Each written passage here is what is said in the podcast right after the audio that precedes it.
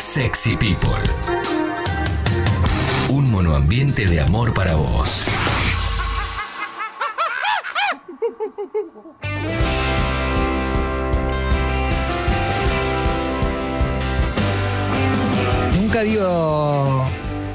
Decimos antes con quién vamos a hacer las notas por las dudas, ¿viste? Pero con él no falló nunca y esto está buenísimo, ¿eh? Eh, está en línea Coti con nosotros y te estamos viendo ahí, Coti. Hola, gracias por coparte. Hola. ¿Cómo estás? ¿Cómo andás, Clemente?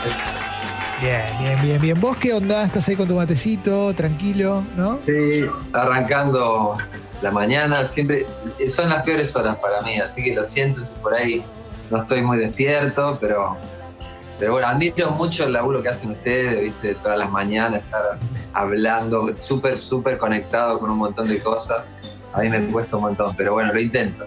Eh, claro, es una ventaja de, de ser artistas que quizás podés estirar un poquito el horario de levantarte, ¿no? Ah. Un poquito. Bueno, más. a mí últimamente me cuesta porque estamos, eh, en esta cuarentena estuve muy conectado con, con- con España, con los- las cosas que veníamos presentando y con las promos. Y, eh, entonces, el horario, hay cinco horas de diferencia. Me ha tocado hacer algunas entrevistas, y posta, lo digo sin exagerar, a las cinco y media de la mañana. No, no. Eh, en esos horarios que, que- que estás ahí como en, sigo de largo o arranco muy temprano. Pero he hecho varias, varias a, a esa hora, cinco, seis, eh, seis y media, me tocó otra, siete y algo, bueno, así, difícil. Pero, pero bueno, ahí estamos. Es el, es el precio de que te vaya bien en España. ¿eh? Estamos, estamos hablando con Coti que hay varias cosas para charlar, porque ahora vas a hacer un, un- un concierto el 12 de julio, que me gustaría ir por ahí y después si querés vamos al documental.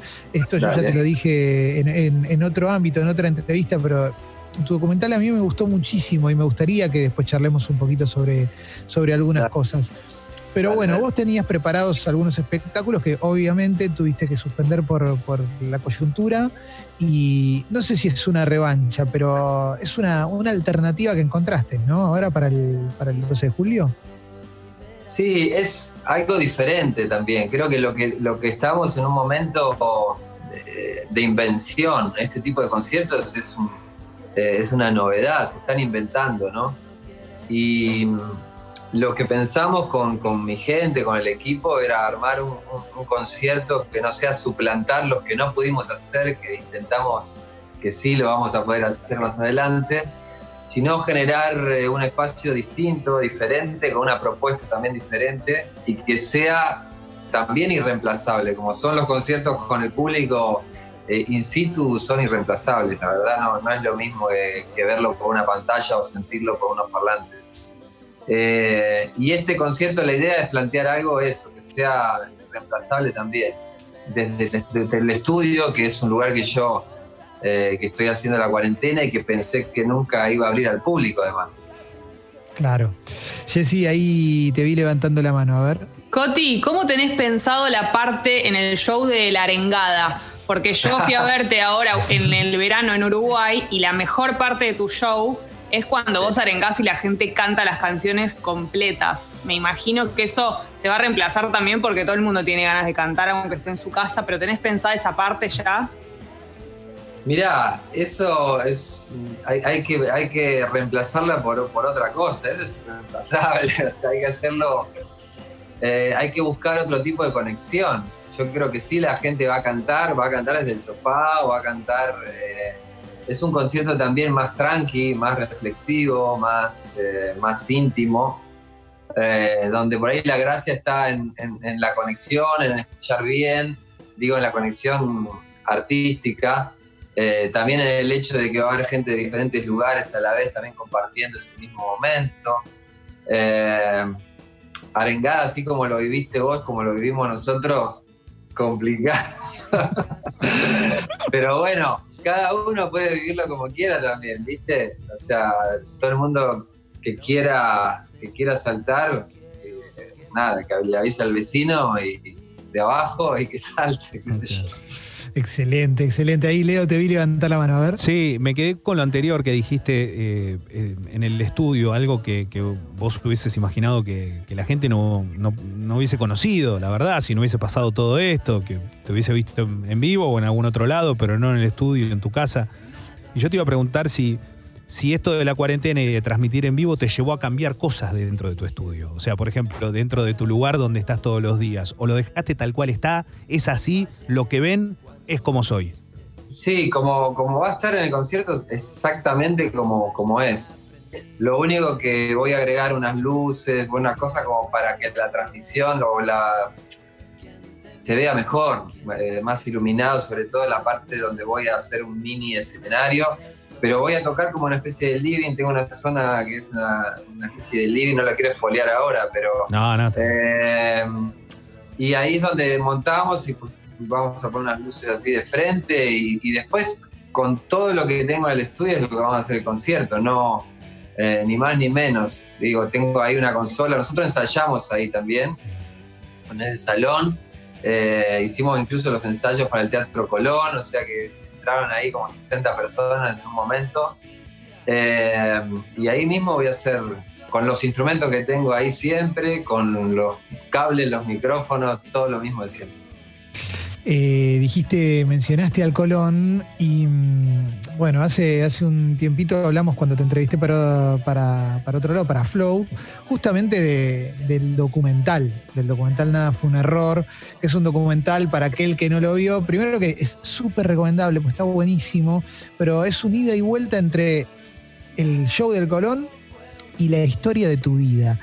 Y, y me, me gustaría preguntarte ¿Qué te pasó cuando lo viste el documental? Porque una cosa es saber cómo es la historia de tu vida y otra cosa es verla contar de una manera coral, porque están tus papás, están eh, tus hijos, tus hijas, están tus amigos, tus compañeros, está Geoff Emerick, el ingeniero de sonido de los Beatles, sobre también después le voy a preguntar, pero ¿qué te pasa cuando ves todo eso? Cuando ves a Abel Pintos hablando de vos, a todos tus colegas, no sé. Y es súper lindo. Igual a mí lo que más me emociona es la reacción de, de- de la gente que lo ve y cómo lo ven ellos. Y eso también me hace Sí. verlo a mí de, de forma diferente, porque bueno, es algo que ser, eh, ser objetivo con, con tu propia vida, con las cosas que te pasaron, es difícil. Ahora, bien contadas como están en este, en este documental, me parece que es muy, muy entretenido todo lo que va ocurriendo todo sobre cosas que, que me pasaron porque están absolutamente todas,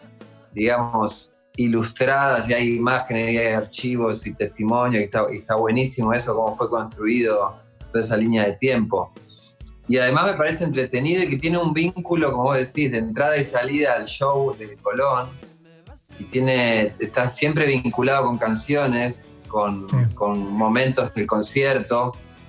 Y eso para mí es lo, es lo más lindo y me parece un poco la, la magia de cómo está hecho el, el documental, ¿no? que siempre, siempre remite a alguna canción, a alguna parte y tal, entonces se hace más, eh, se hace mucho más artístico me parece la, la historia como, como está contada.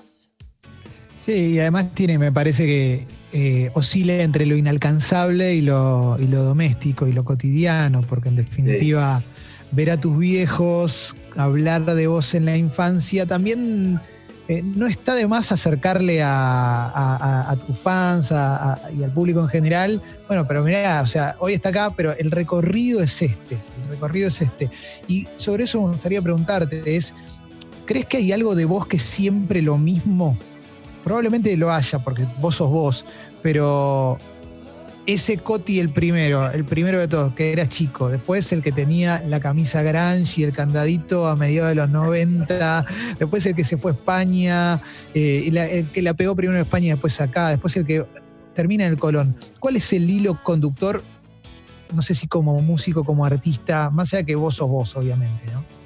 No, yo creo que hay un eje de sensibilidad que, es el mismo, eh, que hay una raíz que por eso me parece tan importante los, los vínculos eternos, que son los vínculos familiares, que al final, no en todos los casos, porque cada uno también puede ir armándose sus propios vínculos a, a- a lo largo de su vida, y puede también ir eligiendo, viste, de su familia o que se va armando y tal, pero, pero sí me parece que esos vínculos eternos también te mantienen con, con cierta raíz y hay una sensibilidad musical que, que me parece que es el hilo desde chiquito y que sigue siendo lo mismo. Y yo escucho los primeros discos que grabé y las primeras canciones que escribí y las siento que las podría escribir ahora, digamos. No, no me desvinculé de, de, eso. Y al contrario, por ejemplo, el primer disco que hice, que lo grabé en el 2000, salió en el 2002, al principio de 2002, que fue se editó primero en España y acá también eh, ese disco lo podría volver a hacer ahora. Eso, eso me gusta, que tiene como una coherencia eh, de sonido, de, cómo, de las composiciones, las letras. Me siento muy identificado con aquel primer disco que ya tiene casi, no sé, 20 años en cualquier momento a cumplir. Y eso me, me, gusta. Y eso tiene que ver con algo que lo vas haciendo sin darte cuenta, digamos. Un, un estilo que vas generando con el correr del, del lápiz, con el correr del tiempo lo vas generando sin pensar, porque si te pones a pensar cuando vas a grabar un primer disco, bueno, ¿cuál va a ser el estilo que yo quiero hacer o volcarme en este? Ahí se te contamina todo y los cables se te cruzan, ¿viste? creo que hay que fluir. Eh, es muy bueno porque hablas del primer disco. Ahí te paso, Ale, ¿eh? ahí, ahí te vi con, la mano. Para que le quiero preguntar una cosita porque dijo primer disco y en el documental también está la, historia del el otro primer disco. La primera vez que te metes en un estudio grosso y es cuando con tu banda ganaste la Bienal y te tocó grabar con Lito Nevia. Eso sí, haber sido una locura, ¿no? Tremendo, tremendo porque fue, nosotros estábamos recién empezando, habíamos grabado un demo con una banda llamaba Luz Mala y empezamos a, como a generar un rum rum ahí en Rosario, eh, en el ambiente de los músicos más que nada, y eran todas composiciones mías que hacíamos, era muy experimental, tocábamos diferentes instrumentos, cambiábamos de, de instrumentos y tal.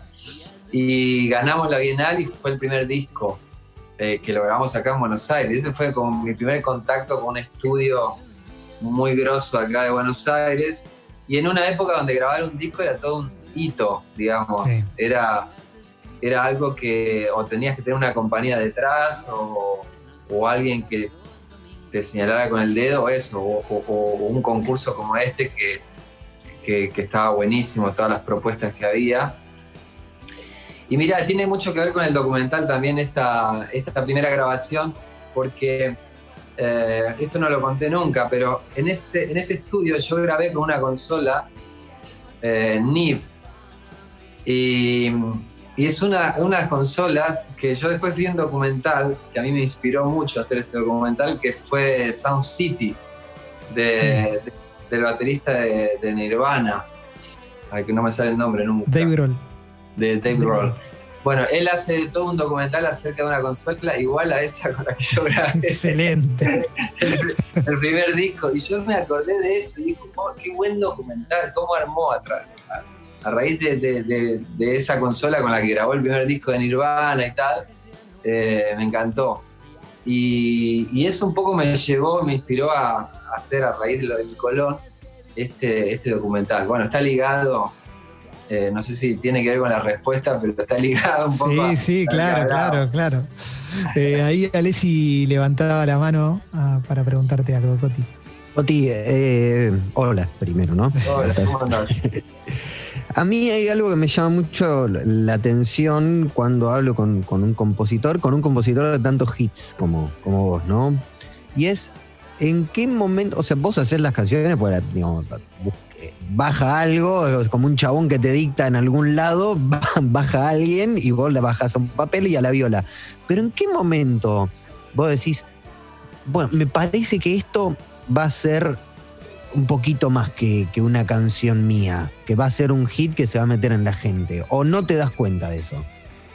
No, no, es, eh, no, hay un momento, eh, es todo un proceso, un proceso que, se va como construyendo paso a paso, muy desde abajo, desde la nada, te diría.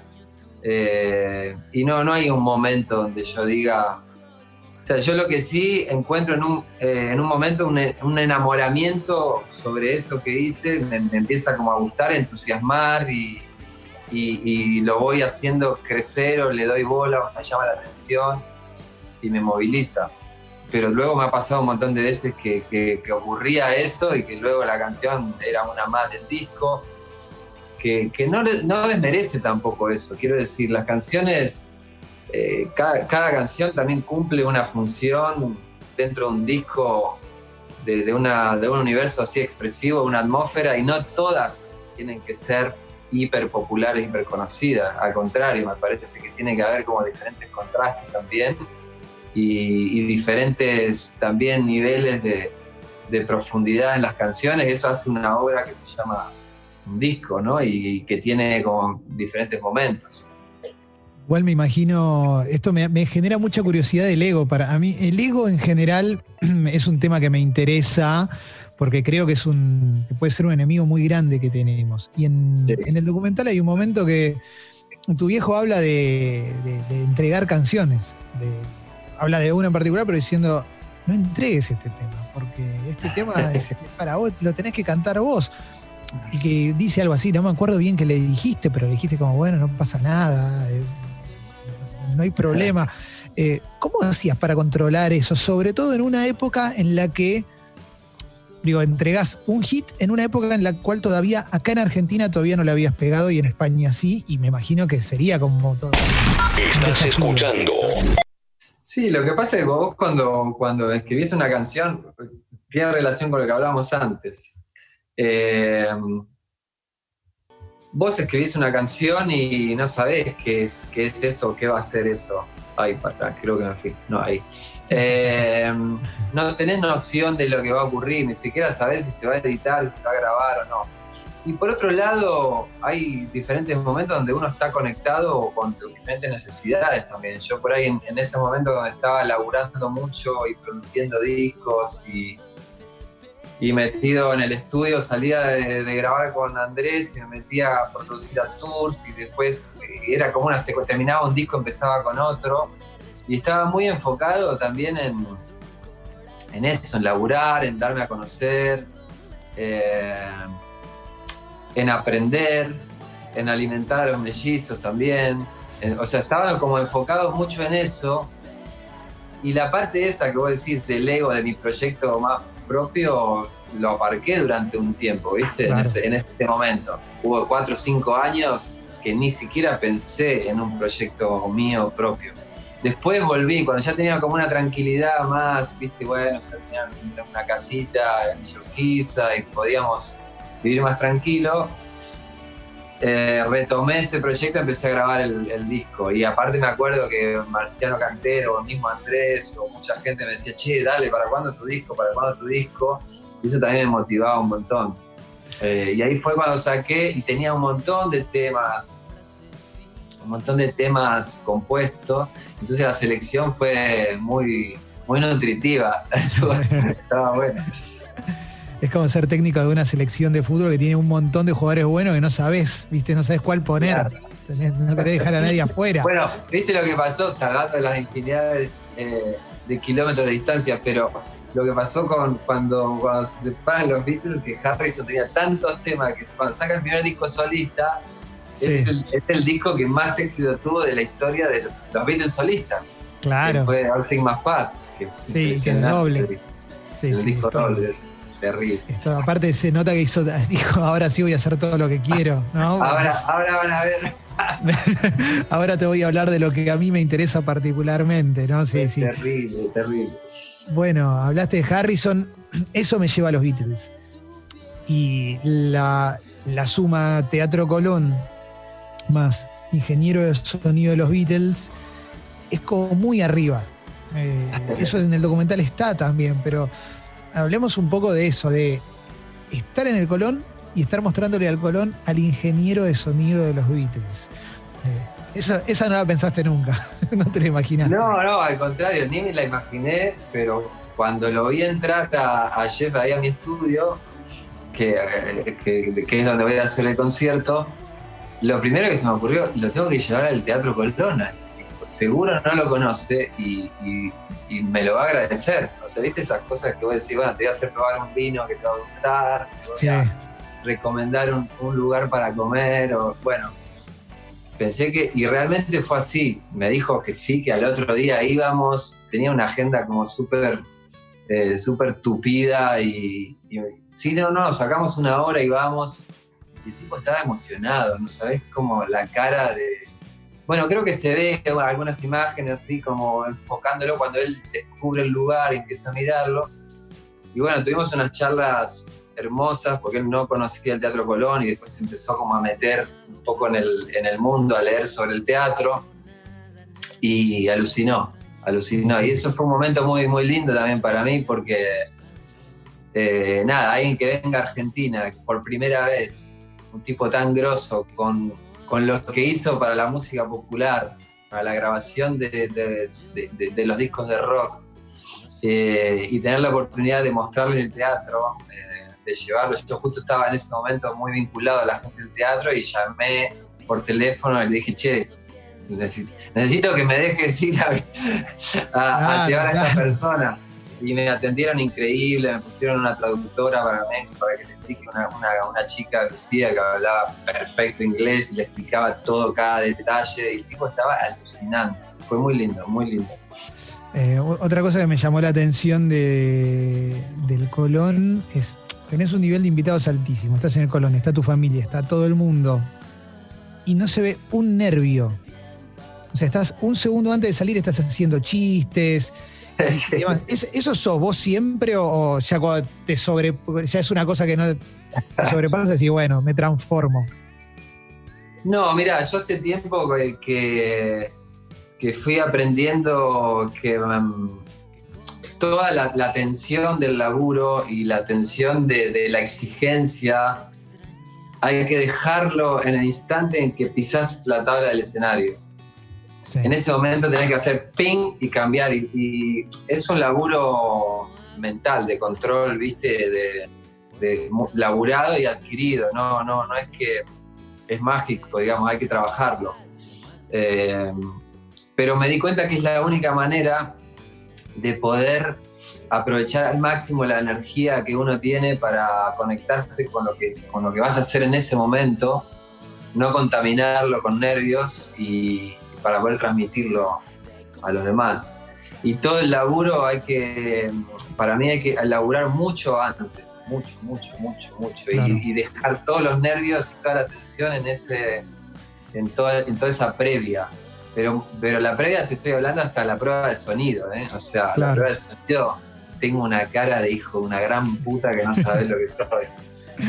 eh, pero, pero después eh, llega un momento donde ping, hay que apagar esa, ese, ese registro, hay que dejarlo de lado, apagarlo y entrar en otro registro, ¿viste? En un mundo de fantasía, en un mundo de, de sensibilidad, de emoción, de música. Entonces ahí donde, es donde todo vuelve a florecer. Coti, el del 12 de julio, ¿por dónde lo veo? ¿Cómo se hace para ver ese espectáculo que vas a hacer online? Mira, el camino más, más, fácil es entrar en mi Instagram, eh, ahí donde está al principio la, la, la, bio, hay un link, entras ahí y te lleva directamente, ya todos los pasos están, están muy claros. Y si no, livepassplay.com. Livepassplay.com. Ahí están también las tickets. Che, y vean también el documental Nada fue un error, pues está buenísimo. Coti es un caso muy raro también de la música, pues si lo ves a Coti cantando un cover en español, probablemente en realidad no sea un cover y es una canción que hizo él y se la dio a otra persona. Claro. eso, eso, es real, ¿viste? No, un crack. Coti, eh, alguna vez me pasó Coti decir, pero esta, esta claro. y, ah, no, era también tuya. eso, eso, es real. Coti, para, para cerrar, te puedo pedir un fragmentito de algún tema, porque te veo ahí con las violas colgadas. Dale, dale, dale, dale, a ver, agarro una guitarra. Siempre igual. Lo loco es que siga, que siga afinada esta. Esta la compré cuando la afiné, la, la afiné cuando la compré. y nunca más, ¿no? Bueno, te voy a hacer un poquito de por ahí, que es la última canción que sacamos. Ah, también quiero, quiero contarte, contarles que voy a estrenar un tema. Voy a, voy a cantar por primera vez una, una canción totalmente inédita. Eh, el domingo. Voy a, ¿100% voy a cuarentenera? ¿100% de ahora? 100% cuarentenera, sí. Excelente, y excelente. La, la- la voy a, la voy a cantar tal cual la escribí. Después ya la tengo grabada y producida, que, que la vamos a editar dentro de muy poco. Eh, pero la voy a cantar exactamente con el piano como, como la escribí. Así que bueno, va a ser como un momento de conexión con, con ese otro momento lindo, ¿no? De, de escribir Excelente. canciones. Excelente. Tocamos fondo y volvemos a vernos. Agarro la mano que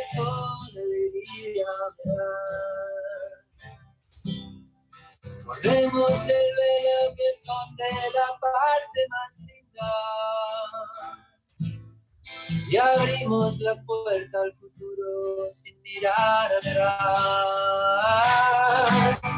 Soy ese que muerde el anzuelo y empieza de nuevo. Soy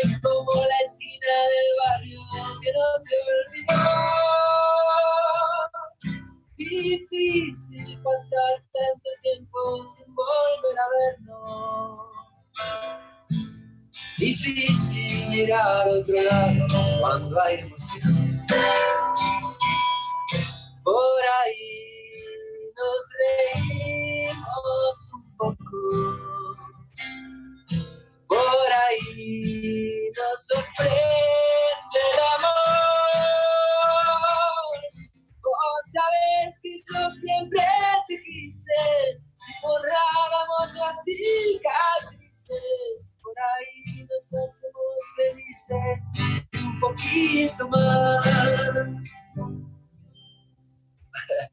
No, pero tenemos humor. Sí, hermoso, hermoso, hermoso. Siempre la queda. mañana no está tan mal. No, sí, quedó, quedó divino. Coti, gracias por haberte copado eh, con la nota. Como siempre, eh, creo que sos uno de los invitados que más veces eh, charló con nosotros en la historia Qué del programa. Bien, Sí, bien, sí, muy bien. es- es- es Gracias. un montón. Así que Bueno. te mando un abrazo y el 12 te estamos viendo en vivo. eh. Gracias por coparte. Bueno, gracias, chicos. Un beso muy grande. Abrazo, Abrazo grande. eh. Ahí pasó Coti que nos regaló una canción a lo último. Nos regaló por ahí, espectacular, eh, como siempre. Ah, avanzamos en Sexy People porque se viene una columna nueva. eh. Después de la música, columna nueva sobre ambiente, cambio climático, problemáticas del mundo que se vienen y que tenemos que atender ahora y te va a interesar mucho, en serio.